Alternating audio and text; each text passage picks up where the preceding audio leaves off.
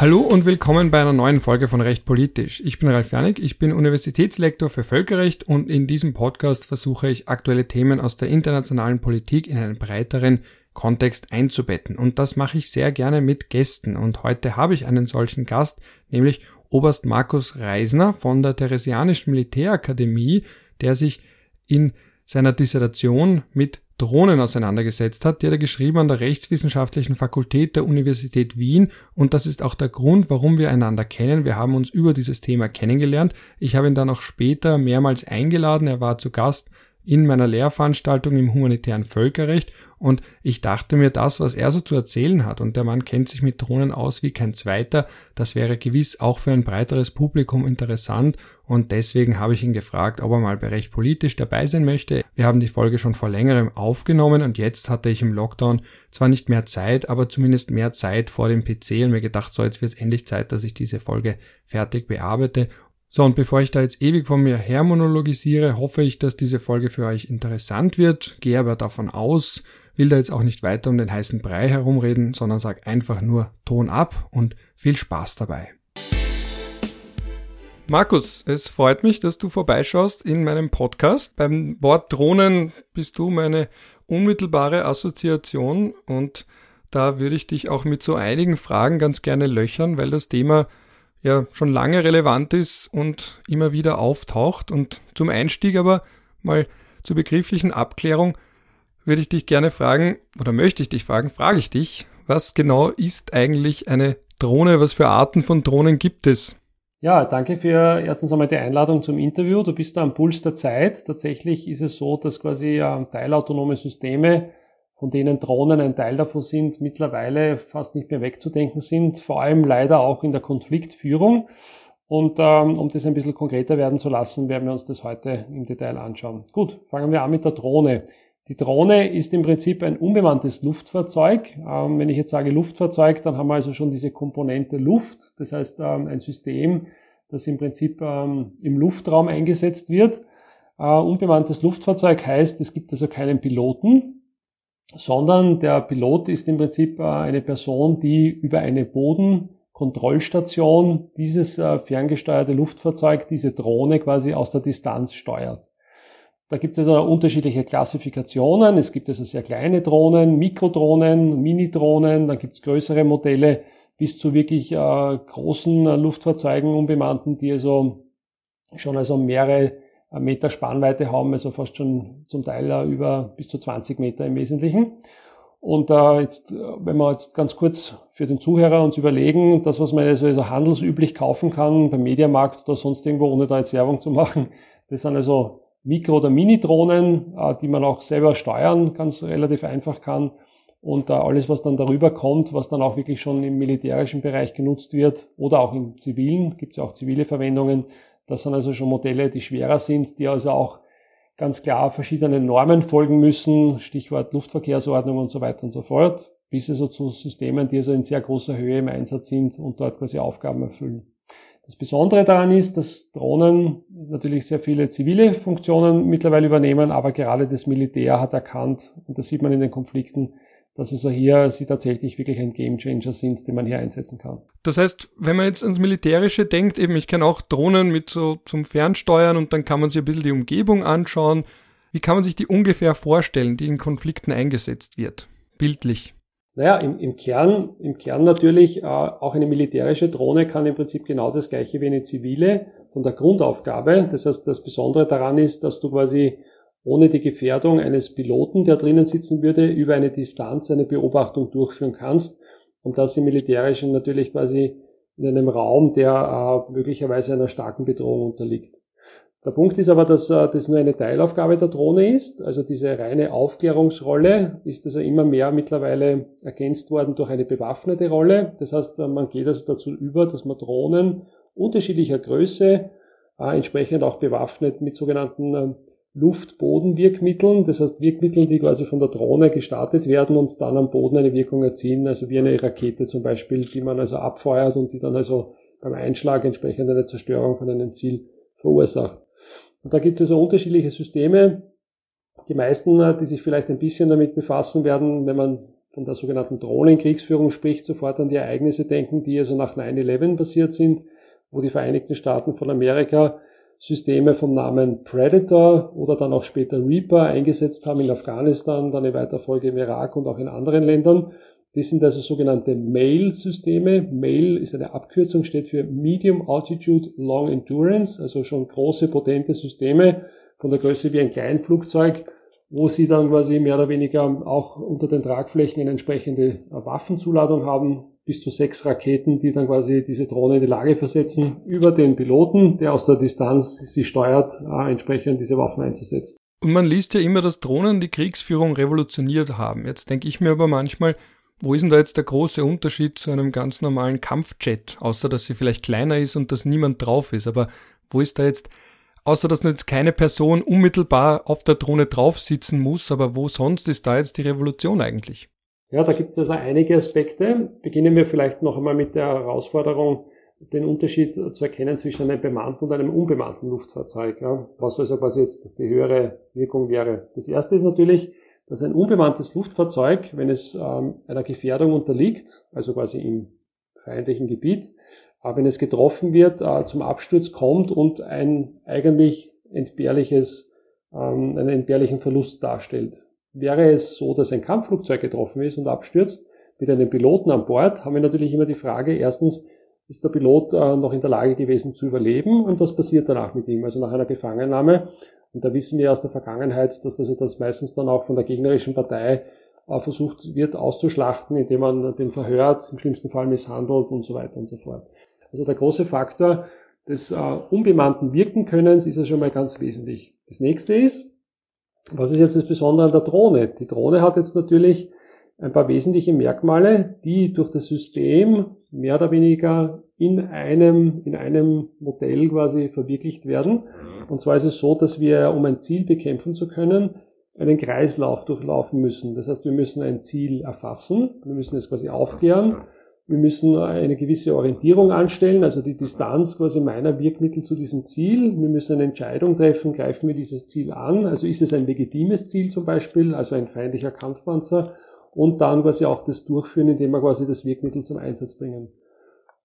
Früher war es oft so, dass diesen Kreislauf äh, mehrere Systeme militärischer Natur äh, durchgeführt haben. Es gab also ein System, das hat aufgeklärt, diese Aufklärungsdaten wurden dann übergeben ähm, über ein entsprechendes Netzwerk in einer Kommandostruktur an einen Entscheidungsträger, der hat gesagt, ja, das ist das Ziel von dieser Liste. Dann hat man quasi designiert ein Waffensystem, wie zum Beispiel ein Artilleriesystem. Das hat dann quasi einen Feuerauftrag bekommen und hat dann quasi diese Wirkung dann auch erzielt zur Zerstörung dieses Zieles. Das Besondere an der Drohne ist, dass alle diese Teilschritte in einem System verwirklicht werden können. Das heißt, die Drohne klärt das Ziel auf.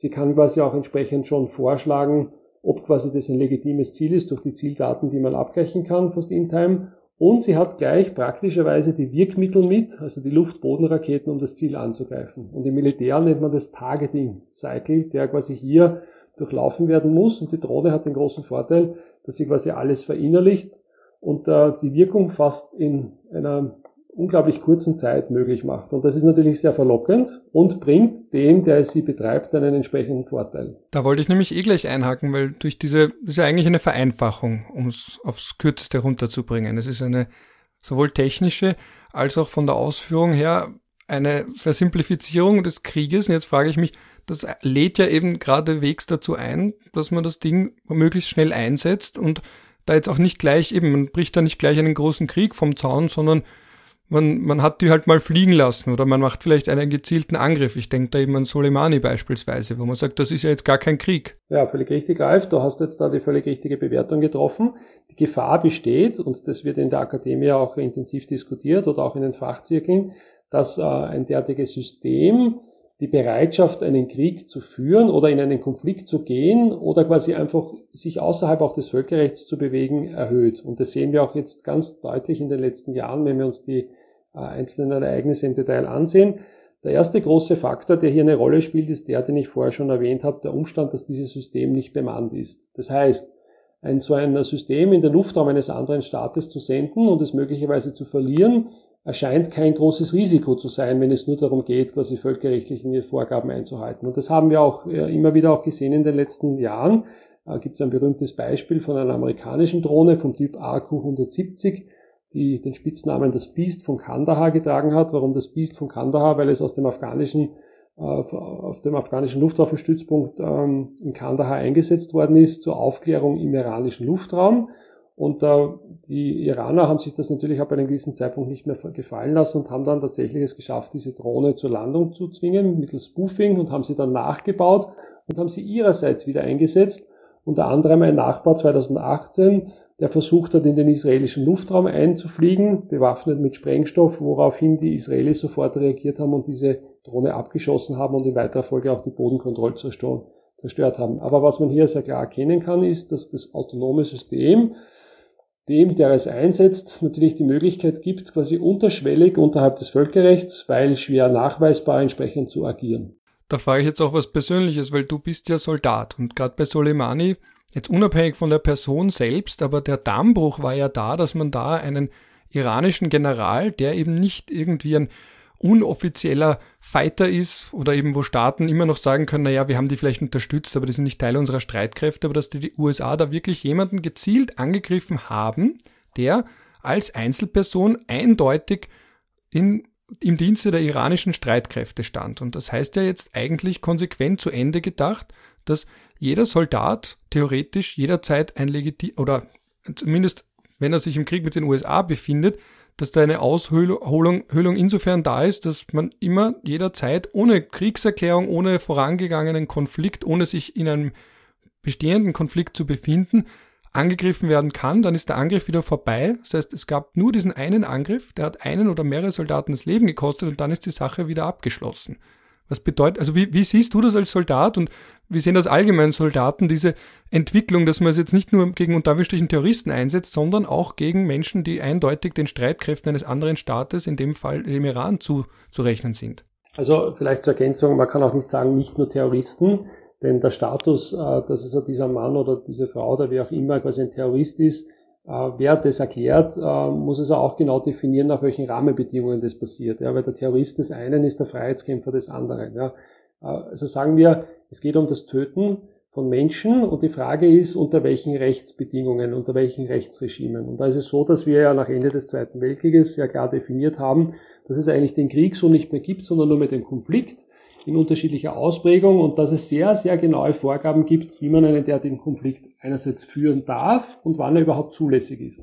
Zum Beispiel muss es einen Konsens geben im UN-Sicherheitsrat, der es einem erlaubt, in einem anderen Land zu intervenieren oder dieses Land lädt einen dazu ein und so weiter und so fort. Der Punkt ist aber nun, dass diese Regeln relativ lange mehr oder weniger gut gehalten haben und jetzt äh, immer mehr außer Kontrolle geraten. Das heißt, der eine schickt Drohnen in den Luftraum des anderen Landes, der zweite schickt Marschflugkörper, der dritte schickt seine Söldner und das Problem ist, dass das Völkerrecht also quasi immer mehr ins Hintertreffen gerät. Und wir haben ja auch gesehen an diesem konkreten Beispiel, das sich jetzt ein Jahr jährt, also im Jänner war das vor kurzem, ähm, wo also die Vereinigten Staaten von Amerika diesen hochrangigen iranischen General in Bagdad durch den Einsatz einer Reaper-Drohne getötet haben, argumentativ äh, gesagt haben, dass also er mit dem quasi ihm verbündeten Elementen wiederholt amerikanische Einrichtungen im Irak angegriffen hätte, zwar nicht persönlich, aber das geleitet hätte, äh, war es so, dass quasi dieser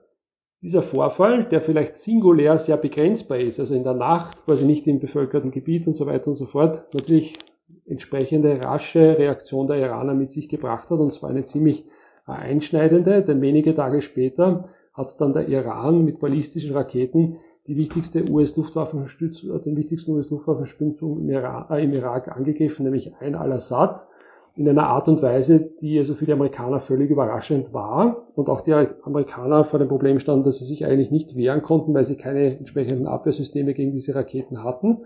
Und wie man heute weiß, war es so, dass obwohl der Angriff angekündigt war, das heißt die Amerikaner konnten ihre Soldaten rechtzeitig in Sicherheit bringen, doch mittlerweile über 110 Soldaten ähm, eine Verwundetenauszeichnung bekommen haben, vor allem für die schweren Schädel-Hirntrauma, die sie während dieses Angriffes in den Bunkern aufgrund der Detonationen der Raketen erlitten haben. Was man aber sieht, ist, dass ein unbedachtes Ereignis relativ rasch Konsequenzen haben kann. Und äh, viele der Dinge, die wir jetzt erleben in den Konflikträumen, sind meistens im Kern ausgelöst worden von eher unbedeutenden, vielleicht für die Masse nicht als sofort äh, gefährlich erkennbaren Ereignissen, die sie dann quasi hochgeschaukelt haben. Und das zeigen also die Konflikte immer wieder, dass gerade Systeme, die technologisch eine gewisse, einen gewissen Vorteil bringen, also eine gewisse Asymmetrie kurzfristig herstellen, eine Überlegenheit über den Gegner dazu beitragen, dass also sich das eigentlich dann im Wesentlichen hochschaukelt in der Konfliktführung. Aber das heißt ja dann jetzt nochmal zurückgebrochen auf den, runtergebrochen auf den individuellen Soldaten, der ist ja dann, wenn man diese Logik bis zum Ende verfolgt und unabhängig gesagt jetzt eben Achse des Bösen, oft hat man das Gefühl, na gut, aber Iran, das ist ja eben, die sind ja eben abseits quasi, aber wenn man trotzdem jemanden, einen Angehörigen der Streitkräfte, ohne sich formell in einem Konflikt zu befinden, angreift, das heißt ja dann eigentlich, dass theoretisch jeder Soldat permanent ein legitimes Angriffsziel ist. Weil es ja auch nicht mal im Rahmen eines Konflikts passieren muss, sondern kann ja auch außerhalb von einem Konflikt sein. Genau, das ist ja das Problem, das, und so war es ja auch hier. Wir haben ja quasi eine Aktion, die außerhalb des Konflikts passiert ist als solches. Ähm, und äh, das geht ja noch viel weiter, wenn wir uns auch ansehen, was im Iran geschehen ist, äh, Stichwort Stuxnet, also wo im Prinzip damals die Zentrifugen zerstört worden sind. Gab es da eine Kriegserklärung zwischen den Staaten ähm, oder gab es quasi mehr oder weniger eine Legitimisierung des UN-Sicherheitsrats, das zu tun? Nein sondern quasi der Gegenüber hat aufgrund der für ihn scheinbaren Notwendigkeit, und das ist also auch etwas, was wir also nicht vergessen dürfen, dass also die Betroffenheit äh, der Verursacher möglicherweise eine andere ist äh, in der Wahrnehmung, als wir sie haben. Nehmen wir zum Beispiel Israel. Israel, das also ganz klar sagt, wir fühlen uns existenziell bedroht von dem Umstand, dass möglicherweise der Iran eine Atombombe hat und wir werden das mit allen uns zur Verfügung stehenden Mitteln verhindern. Und da ist es dann so, dass da sehr, sehr viel unterschwellig passiert und plötzlich dann auch singuläre Personen, ob das jetzt Angehörige der Streitkräfte sind oder Atomwissenschaftler oder andere, äh, zu Tode kommen. Und das Ganze natürlich nicht innerhalb des Rechtsregimes passiert, sondern einfach faktisch äh, durch den Umstand geschieht, dass es tatsächlich durchgeführt wird. Ja. Genau, da hat man ja auch bei Soleimani dann am Schluss die Feststellung getroffen, also die UN-Sonderberichterstatterin, dass er in seinem Recht auf Leben auch verletzt wurde, weil eben kein unmittelbar bevorstehender Angriff da war und unabhängig davon von seiner Rolle, da braucht man nicht lang streiten, das war jetzt ein und damit Strichen Bösewicht, aber ungeachtet dessen er immer noch nicht auf Grundlage einer rechtlichen ähm, Bestimmung, also sei es das Selbstverteidigungsrecht der Staaten, sei es aber auch, dass er gerade unmittelbar das Leben eines anderen Menschen bedroht hätte und unmittelbar ist jetzt nicht irgendwann in ein paar Wochen, sondern wirklich im Moment selbst, dass das nicht vorlag. Ja, das ist eben diese Aushöhlung und deswegen die Frage eben an dich als der ja auch ein Angehöriger von Streitkräften ist. Und jetzt könnte man einerseits sagen, ja, aber wir sind ja natürlich nicht der Iran. Oder andererseits sagen, na gut, wo, hört man dann auf? Weil den Dammbruch davor eben immer nicht staatliche Kombattanten um es neutraler zu formulieren, weil du auch sagst, Terroristen ist auch so ein Begriff, das ist natürlich oft schwammig, aber da kann man immer noch sagen, na gut, das sind ja die anderen, das betrifft mich nicht. Aber dann ist eben die Frage, wo setzt man dann die Grenze? Ja, weil dann könnte der Iran umgekehrt sagen, na gut, für uns ist auch jeder ein legitimes Ziel, weil bei uns, unser General war ja auch umgekehrt eins für die USA oder für den Westen. Ja, das ist völlig richtig und es geht ja noch weiter. Ich gebe jetzt ein Beispiel, äh, weil wir ja auch über die Drohnenkriegsführung hier im Detail ein bisschen sprechen wollen. Ähm, wenn wir jetzt diese Systeme nehmen, die ich vorher kurz angesprochen habe, also so in der Größe eines Kleinflugzeuges mit den klingenden Namen Predator oder Reaper, äh, die also von den Vereinigten Staaten eingesetzt werden. Und ich nehme da jetzt die Vereinigten Staaten nur als Beispiel. Ich könnte auch ein anderes Land nehmen wie Russland oder China, die ähnliches tun. Aber äh, die Drohnenkriegsführung läuft im Prinzip so ab, dass es quasi mit diesen Systemen äh, sie in der Lage sind, global Macht zu projizieren. Das heißt, also der Operator, der Pilot quasi sitzt Nehmen wir jetzt zum Beispiel in Florida, in der Bodenkontrollstation, er sendet ein Steuersignal an die Drohne, die sich jetzt zu, zu, diesem Zeitpunkt gerade zum Beispiel in Afghanistan oder im Irak befindet. Dieses Steuersignal wird über ein Unterseekabel übertragen nach Europa, und zwar ganz konkret nach Deutschland, nach Rammstein. Dort wird dieses Signal transferiert von dem Datenkabel über quasi mehr oder weniger ein entsprechendes Kommunikationsmittel äh, auf ein Satellitensignal und das Satellitensignal steuert dann die Drohne. Das heißt, wenn also der Pilot den Joystick bewegt, so eine, eineinhalb Sekunden später reagiert dann quasi die Drohne auf das Steuersignal. So, jetzt ist natürlich die Frage, äh, die geht ja noch weiter, ja. Wie schaut es jetzt aus mit Deutschland zum Beispiel? Ne? Deutschland beherbergt diesen Kommunikationsknotenpunkt auf äh, der Basis von Rammstein. Wäre es jetzt legitim, wenn sich jetzt ein Land dagegen wehren würde, gegen diese Drohnenangriffe, dass es diese Bodenkontrollstation in Deutschland angreifen würde, weil es ja ganz wesentlich dazu beiträgt, dass die Vereinigten Staaten von Amerika ihre Reaper oder Predator-Drohnen steuern können. Das heißt, du siehst, das sind eine ganze Reihe von Aspekten, die auch für uns von Interesse sein müssen, obwohl wir vielleicht glauben, wir haben mit der ganzen Sache ja gar nichts zu tun im Wesentlichen, betrifft sie uns sehr wohl auch äh, ganz konkret. Genau auf die Rolle Österreichs und Europas werde ich dann noch am Ende eingehen. Ich möchte jetzt an der Stelle einhaken, weil du eben die USA angesprochen hast. Ähm, ganz kurz auch ein Interview jetzt gegeben anlässlich der Veröffentlichung des Buchs von Barack Obama. Da hat er auch gesprochen auf einigen Seiten über Drohnenkriegsführung und da hat er dann auch irgendwie zitiert oder eben schon angeführt, dass das natürlich irgendwo es so leicht macht und dann auch dieses Stichwort Entmenschlichung. Also eben, was du auch sagst, dieses viel wie ein Videospiel und dass er auch sagt, die größte Gefahr daran ist, dass es alles so einfach wirkt. Also genau. so und das hat man ihm ja auch immer vorgeworfen, dass das irgendwie so zynisch ist. Da kriegt er eine Liste und dann macht er ein Hackerl und man entscheidet da am Ende des Tages immer noch über Menschenleben.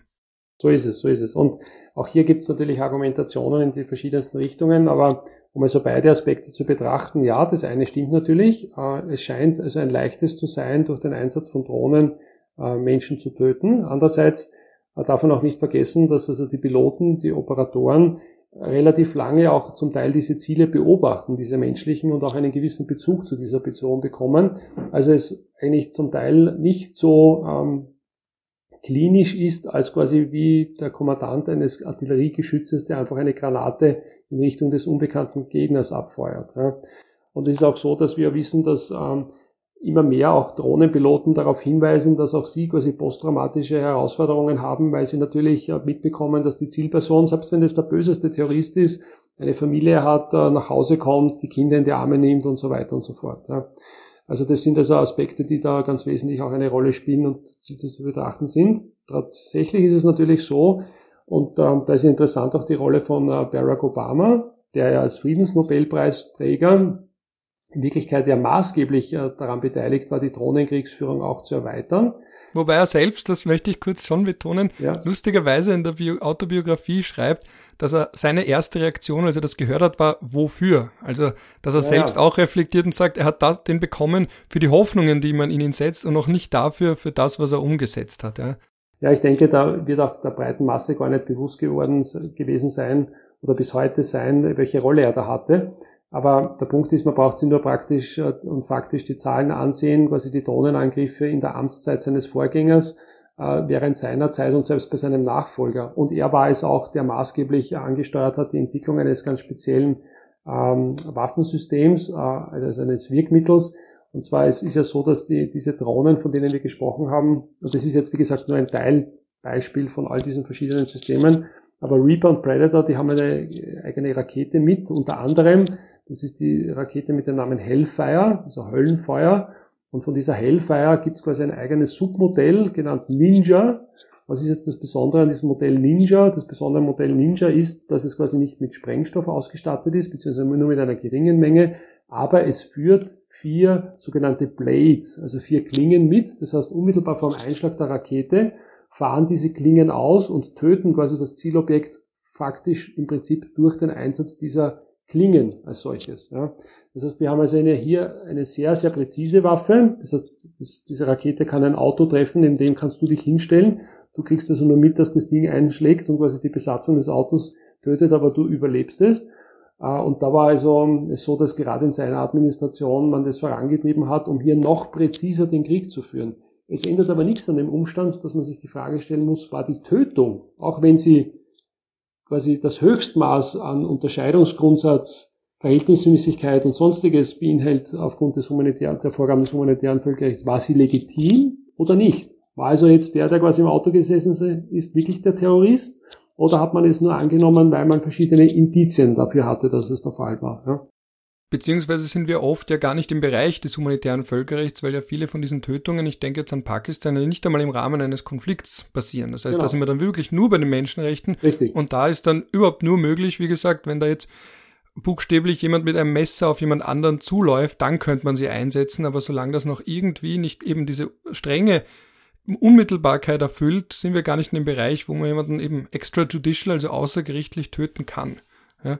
Genau, und wir haben jetzt natürlich, auch jetzt reden wir natürlich sehr über Amerika, aber ich möchte zu bedenken geben, dass quasi die Staaten, die in der Lage sind, gezielte Tötungen durchzuführen, äh, mittlerweile eine ganze Reihe von Staaten äh, tatsächlich äh, vorhanden sind. Also wir haben da die Vereinigten Staaten von Amerika, wir haben also Israel, äh, China, Russland, Frankreich, aber Wer weiß, dass zum Beispiel Nigeria bewaffnete Drohnen hat, mit denen sie gezielte Tötungen durchführen. Oder wer weiß, dass die Türkei mittlerweile eine Drohnen-Supermacht ist und nominell wahrscheinlich mittlerweile mehr Menschen getötet hat durch den Einsatz ihrer Drohnen als die Vereinigten Staaten von Amerika.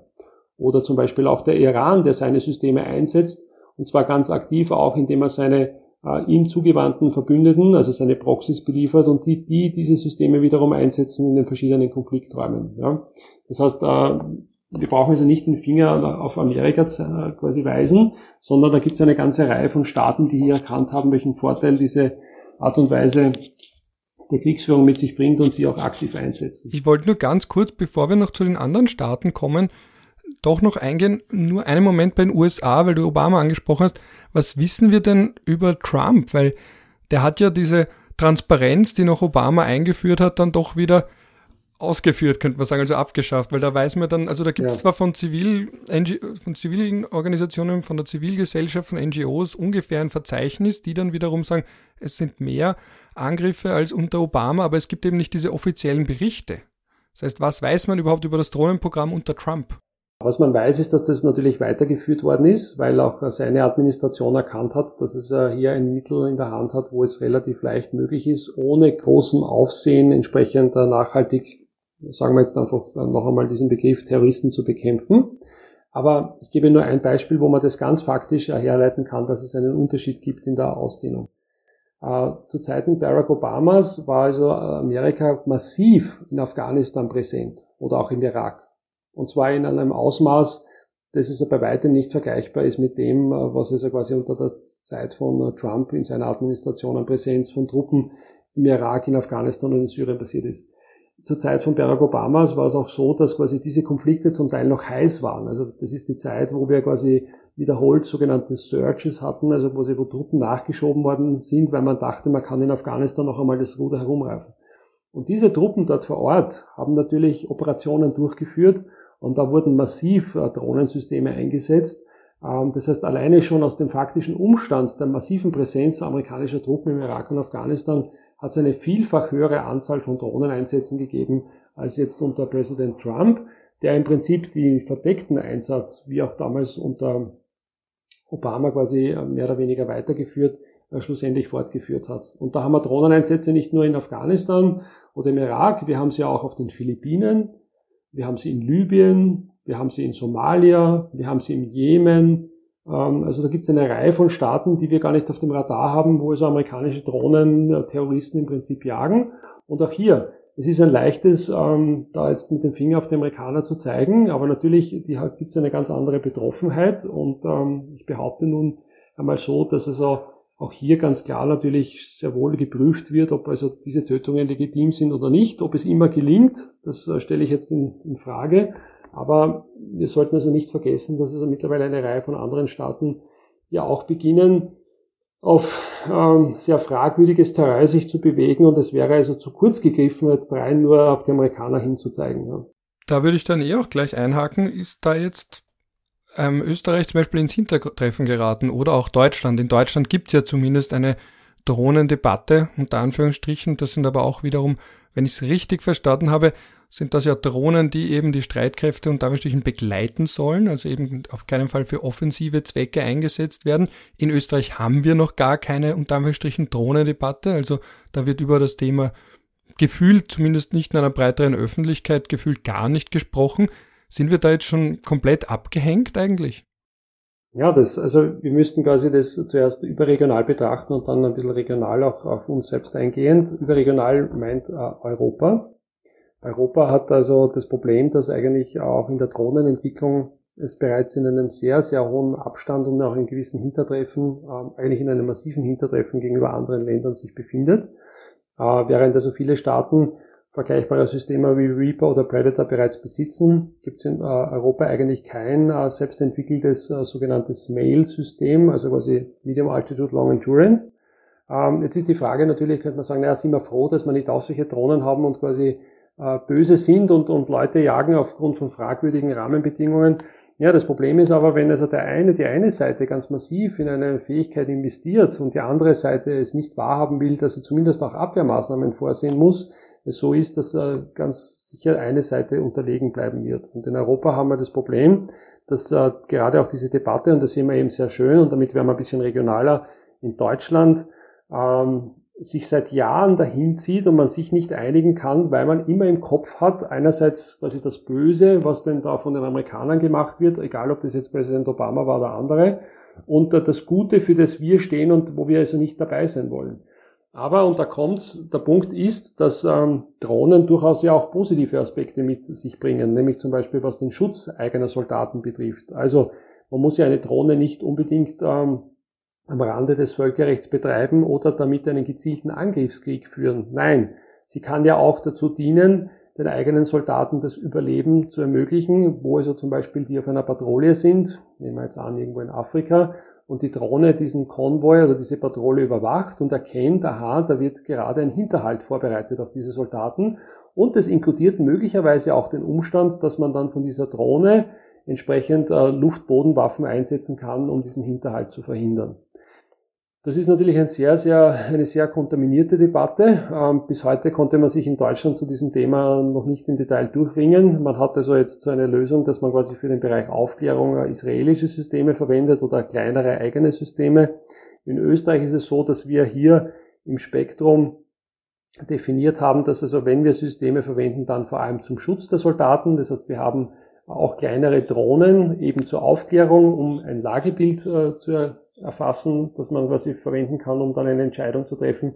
Wir haben Systeme, die am Land operieren, vor allem im Bereich der Entminung, aber auch zur Detektion von möglicherweise chemischen Kampfstoffen und, und derartigen Dingen oder auch zum Transport von Mitteln. Also wir sagen ganz klar, der Schutz steht also quasi hier im Vordergrund. Aber die Debatte ist natürlich notwendig, weil es gibt also positive Aspekte und negative. Und äh, natürlich wird das Ganze dann auch noch heikler, wenn wir also weiterdenken, Stichwort zunehmende Autonomisierung, bis zu welchem Zeitpunkt hat dann der Mensch noch die Kontrolle und wo gibt er möglicherweise diese Kontrolle sogar ab, vor allem dann, wenn es darum geht, zwischen Leben und Tod zu entscheiden. Das wäre jetzt ein Fass, wenn wir das aufmachen, dann brauchen wir noch gut ein bis zwei Stunden, Tage, Wochen vielleicht. Ähm, deswegen lasse ich das jetzt zu, möchte aber da spontan einhaken, weil du angesprochen hast schon ganz am Anfang eben den Abschuss einer Drohne durch Israel. Jetzt ist da meine Frage, wir reden eben immer über den offensiven Einsatz von Drohnen oder Drohnen zu Verteidigungszwecken. Aber jetzt ist die Frage, die sich mir stellt und die eben auch oft untergeht, wie schützt man sich denn vor Drohnen eigentlich? Ja, das ist auch eine sehr interessante äh, Debatte, die also hier gerade entstanden ist, die sich jetzt noch beschleunigt hat aufgrund der Ereignisse in Bergkarabach weil also im Bergkarabach-Konflikt äh, sich gezeigt hat, wieder mit einem neuen Aspekt, dass also gerade auch schnell fliegende äh, Kamikaze-Drohnen fast kaum ähm, abzuwehren sind. Und äh, jetzt muss man hier unterscheiden, obwohl vielleicht grundsätzlich manche Mechanismus ähnlich sind, äh, zwischen einerseits ähm, langsam fliegenden Drohnen, die vielleicht von zum Beispiel terroristischen Organisationen äh, missbraucht werden, auch zum Abwurf von Sprengmitteln, die so relativ leicht detektierbar sind und auch mit einem äh, entsprechenden Bekämpfung aus dem elektromagnetischen Feld äh, bewirkt werden können und zum Absturz gebracht werden können. Das ist die eine Seite, also die möglicherweise Nutzung durch nichtstaatliche Akteure. Und das zweite ist die Nutzung durch staatliche Akteure, wo wir also Systeme haben, die also sehr potent äh, vom Antrieb und von der Ausstattung, ob jetzt mit Sprengstoff beladen oder quasi äh, Abwurfmittel mitführend, in den Einsatz gebracht werden in einer entsprechenden Form, das heißt nicht alleine, sondern in einem ganzen Schwarm, was also das Abwehr, den Abwehrmechanismus noch einmal entsprechend äh, schwierig macht und wo wir jetzt eigentlich das Problem haben, dass so wie also diese Drohnensysteme zum Beispiel in Karabach eingesetzt worden sind, wir in Europa die Herausforderung haben, dass die in den Streitkräften, und da rede ich nicht von Österreich, sondern da rede ich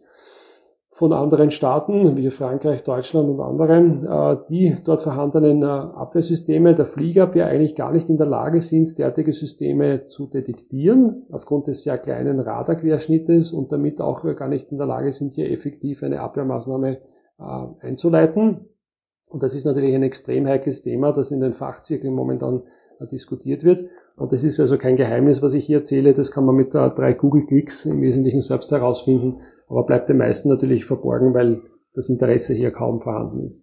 Das stimmt dann aber doch nachdenklich, ja, vor allem auch nicht nur im Hinblick auf den internationalen bewaffneten Konflikt, sondern eben auf nicht internationale, auf Störfaktoren innerhalb eines Staates oder eben auch, wie du sagst, nichtstaatliche Akteure. Also derartige Waffensysteme dann auch noch vielleicht im Besitz von clandestin agierenden Terroristen. Also das. Genau.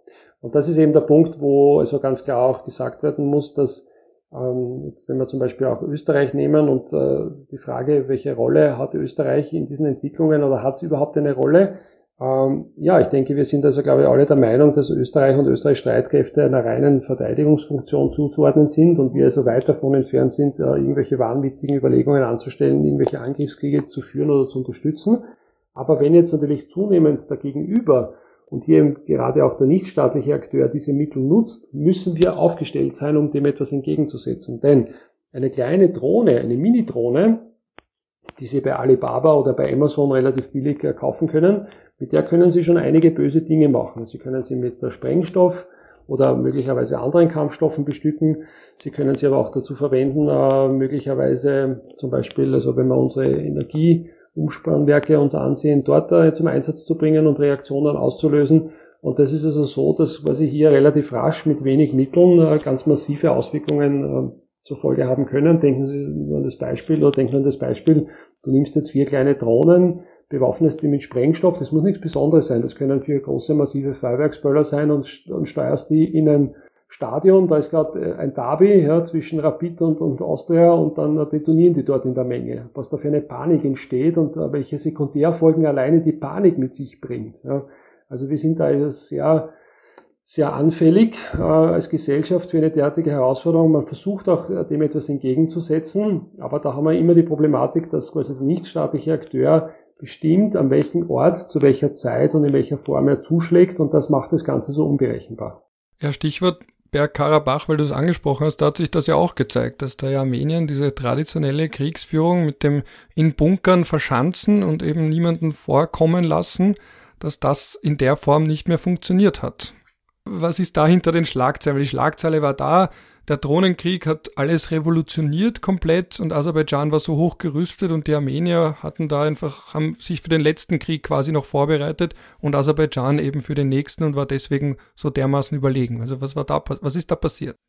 Genau, also im Prinzip das, was wir im Karabach gesehen haben, ähm, war jetzt äh, nichts völlig Neues, sondern es hat sich in den letzten Jahren und auch in den Konflikten auch immer wieder angekündigt. Ich können wir nachher auch nur kurz ein paar Beispiele nehmen, aber reden wir ganz konkret über den Karabach-Konflikt. Was wir gesehen haben war, dass in den letzten Jahren Aserbaidschan immer das Problem hatte, dass seine Angriffe zu aus ihrer Sicht äh, legitimen Zurückeroberung des Territoriums gescheitert sind, aufgrund des Umstandes, dass sich die Armenier eingegraben haben in einem sehr günstigen Gelände, quasi also in einem gebirgigen Gelände, wo also das Vorstoßen der Aserbaidschanis kaum möglich war.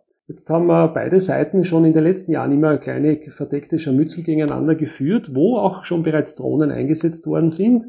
Massiv äh, den Unterschied gemacht hat aber, dass ähm, Aserbaidschan es geschafft hat, durch ähm, Unterstützung von Dritten, also konkret eigentlich der Türkei und in weiter Folge auch Israel, innerhalb von relativ kurzer Zeit nicht nur Ausbildungs-Know-how bezüglich dem Einsatz seiner Truppen sich anzueignen, sondern vor allem eine ganze Bandbreite von Waffensystemen und darunter waren also auch Drohnensysteme. Da kann man grob in zwei Kategorien unterscheiden. Einmal Drohnen, die quasi Luftbodenraketen mitgeführt haben. Das waren vor allem türkische Bayraktar TP2 Drohnen, aber auch diese sogenannten im Boulevard immer als Kamikaze-Drohne bezeichnete äh, Loitering Munition. Das waren also vor allem israelische Modelle vom Typ HP2 oder Orbiter. So, die Armenier haben natürlich auch versucht, dem etwas entgegenzuhalten, weil sie ja schon erkannt haben in diesen Scharmützeln, dass sich da etwas tut, hatten aber nie die Ressourcen und die Möglichkeiten, derart rasch aufzurüsten wie die Aserbaidschaner. Da muss man sich auch ein bisschen die Frage stellen, warum diese Nationen, die ich vorher genannt habe, Aserbaidschan so ganz konkret unterstützt haben.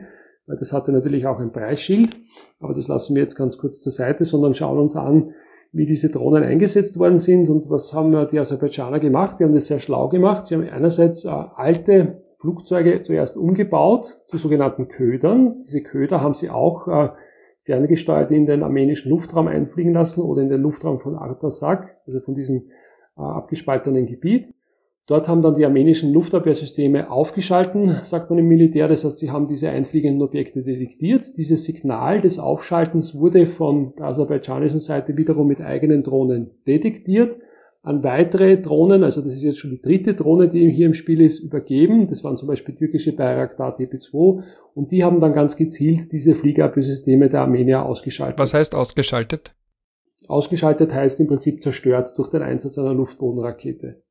Und noch dazu kommt, dass quasi vor allem also was den Bereich dieser Kamikaze-Drohnen betrifft, die armenischen Fliegerabwehrsysteme, also russischer Herkunft. Und äh, jetzt könnte man sagen, naja, das waren russische Systeme. Nein, das betrifft äh, die Masse auch der europäischen Systeme, die grundsätzlich ausgerichtet sind auf ein Kampfflugzeug bezüglich der Detektion oder einen Kampfhubschrauber, nicht in der Lage waren, diese kleinen Querschnitte der Drohnen, die sind ja nur sehr klein, also im Prinzip so groß wie ein, ein PKW im Wesentlichen, zu erkennen und äh, im Prinzip fast blind waren beim Einflug. Und Kamikaze-Drohnen sind noch kleiner als Bayraktar-Drohnen, die sind also so groß wie ein Fahrrad im Wesentlichen. Das heißt, ein sehr, sehr kleiner Radarquerschnitt. Das heißt, das Abwehrsystem war im Prinzip blind und hat nicht erkannt, dass es von der Drohne quasi angegriffen wird.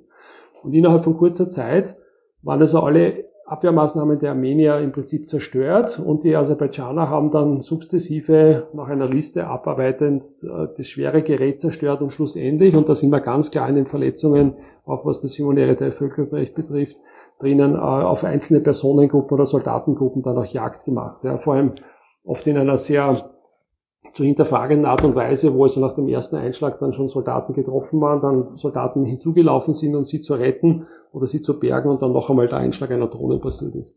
Das hat natürlich für große Aufregung äh, gesorgt, dass man also gesehen hat, dass also hier ganz massiv durch den Einsatz dieser Drohnen dieses Momentum von Aserbaidschan gewonnen ist, gewonnen worden ist und nie zurückgewonnen werden konnte durch die Armenier.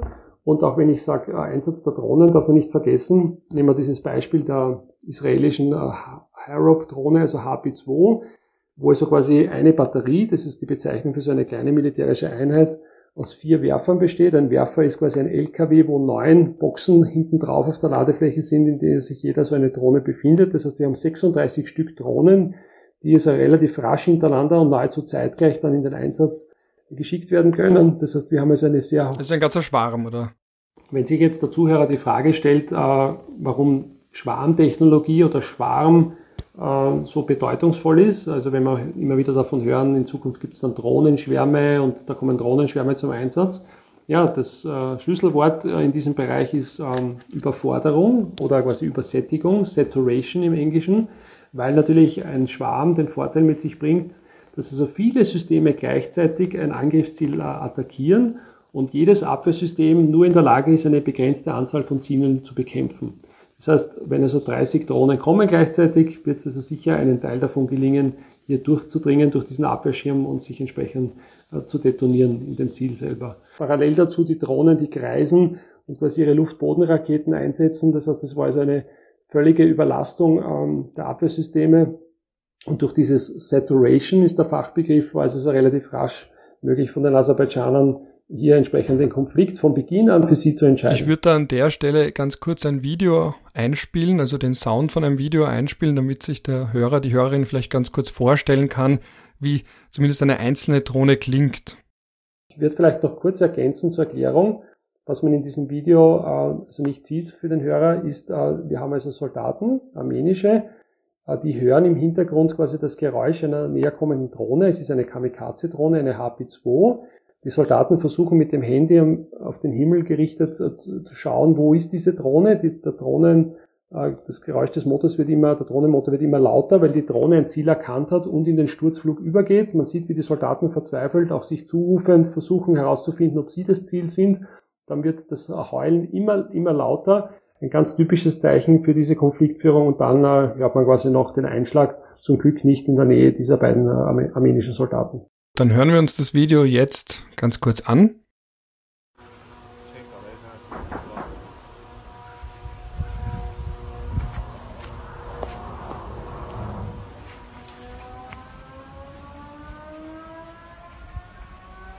ديكا ليش طواف وراهينا تسخ دافوس طيّا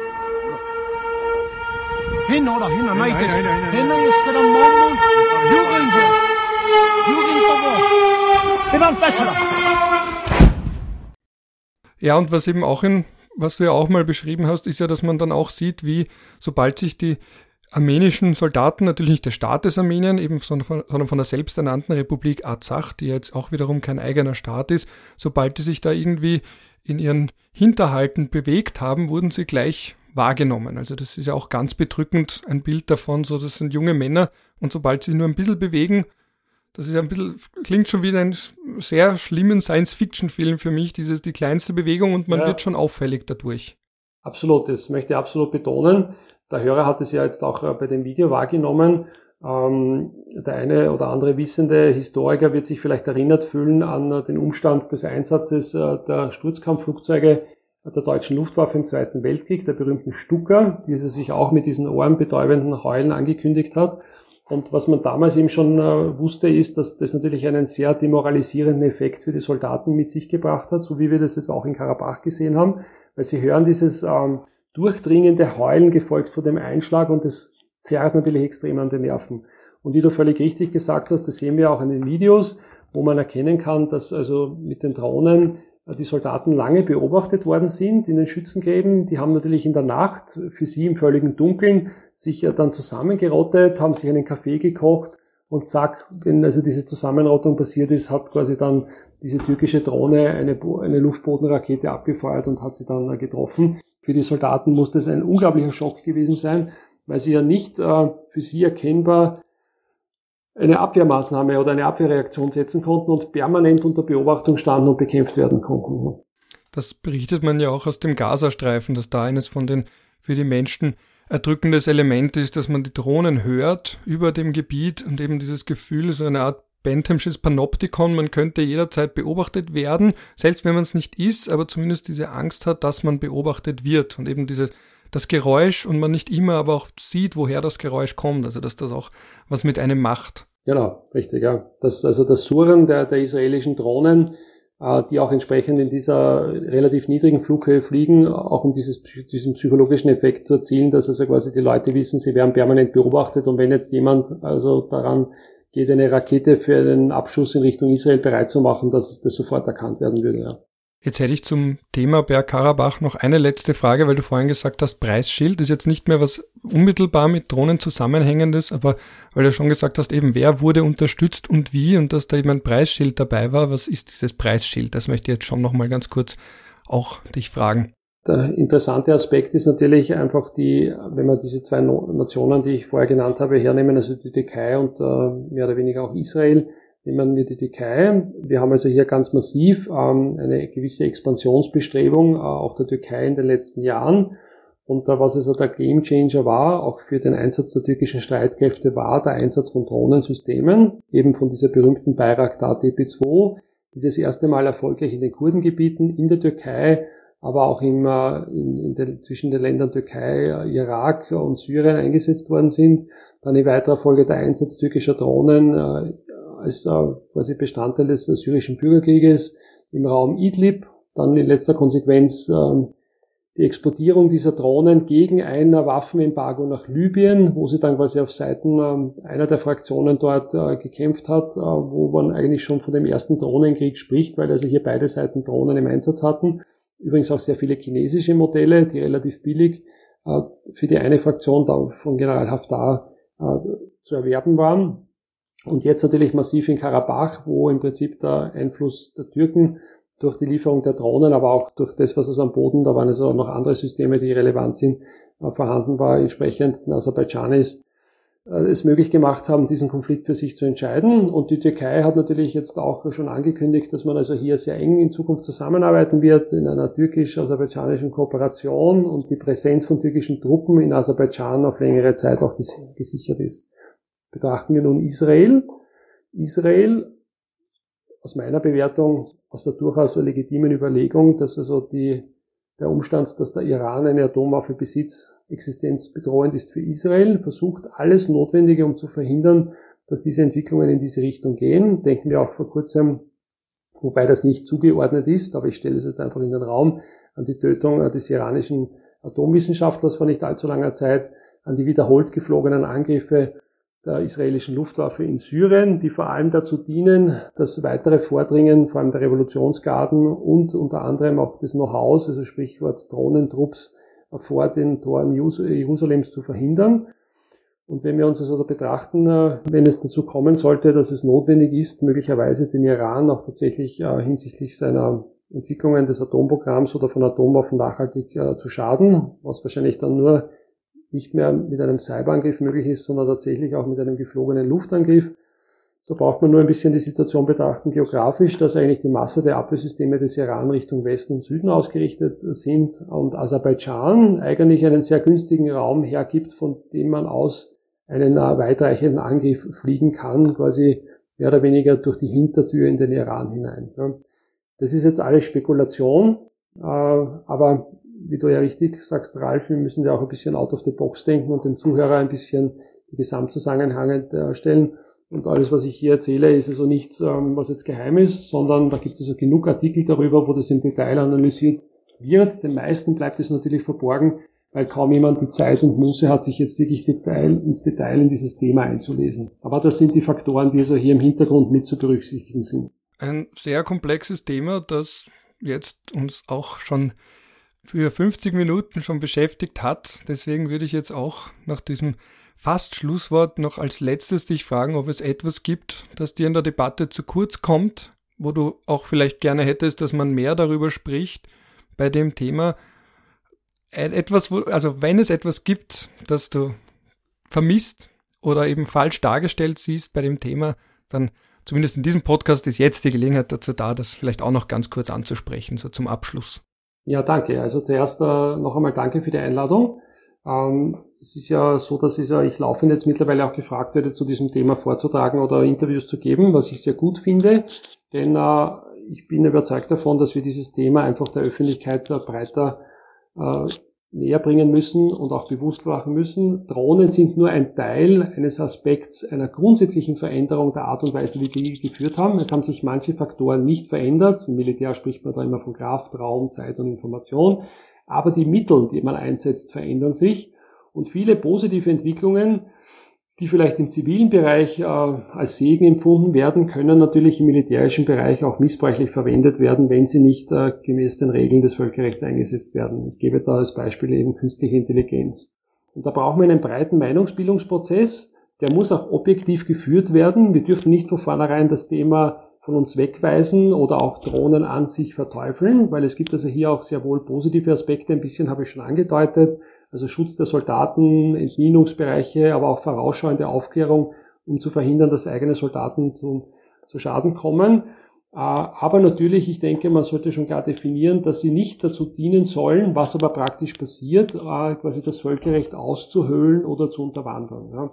Aber jede, jeder Debattenbeitrag zu diesem Thema ist ganz wichtig und was also mir persönlich, ähm, und ich denke, Ralf, wir sprechen da quasi aus einer Seele, was mich persönlich einfach so extrem bestürzt über die letzten Jahre, ist, dass das Völkerrecht, auf das wir so stolz waren und auf das wir, in das wir so viel Energie gelegt haben nach den Schrecken des Zweiten Weltkrieges, immer mehr verkommt und ausgehöhlt wird. Ja, man hört kaum etwas vom UN-Sicherheitsrat, weil also auch hier bereits die Lager so verfestigt sind, dass also man es gar nicht mehr wert findet, eine Debatte zu finden.